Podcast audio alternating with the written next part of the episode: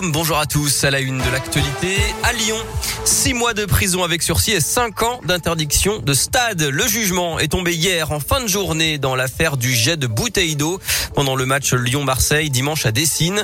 Un trentenaire qui vit à Vaux-en-Velin a été reconnu coupable d'avoir lancé la bouteille qui a atterri sur la tête de Dimitri Payet, qui avait entraîné, vous le savez, l'arrêt du match après seulement quelques minutes.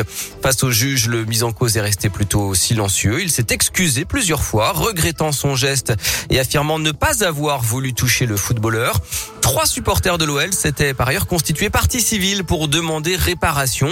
Le tribunal les a écoutés mais a jugé leur demande irrecevable. Nawel était au stade, elle a tenu à témoigner. Les valeurs du respect, les valeurs de l'équipe collective. Aujourd'hui, les supporters, il faut que nous, on soit en fait les vitrines de ces valeurs-là. C'est à nous, spectateurs, de dire stop et de montrer aux autres que finalement, on n'en veut plus de ça. Je veux dire, il y a une vraie communion dans le stade quand on est tous en train de chanter, euh, quand euh, on fait la hola. C'est toute l'image du foot en fait qui a été salie par un geste certes isolé, mais derrière avec des conséquences. Et c'est lui finalement qui s'est mis tout seul dans cette panade. Parce que quand on va dans un stade, on n'a pas l'idée d'aller jeter des projectiles sur les gens. On n'est pas là pour créer des actes de violence. Et l'affaire n'est pas terminée puisque la Ligue de foot doit encore rendre ses décisions le 8 décembre sur l'issue du match et sur euh, l'éventuelle responsabilité de l'OL.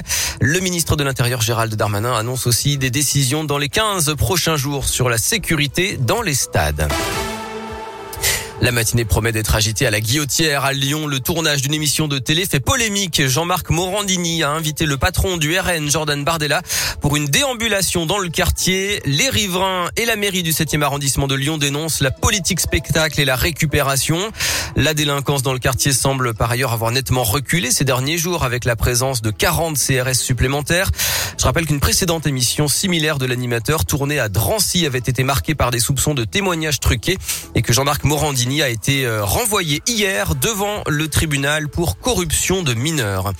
La justice doit rendre son délibéré dans la journée dans l'affaire de la sextape de Mathieu Valbuena. Le procureur a requis 10 mois de prison avec sursis et 75 000 euros d'amende à l'encontre du lyonnais Karim Benzema, accusé de complicité de chantage.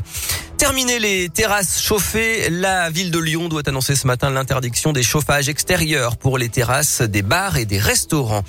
Un nouveau conseil de défense sanitaire aujourd'hui. Au menu, le retour du masque dans les lieux clos, même quand il y a le pass sanitaire.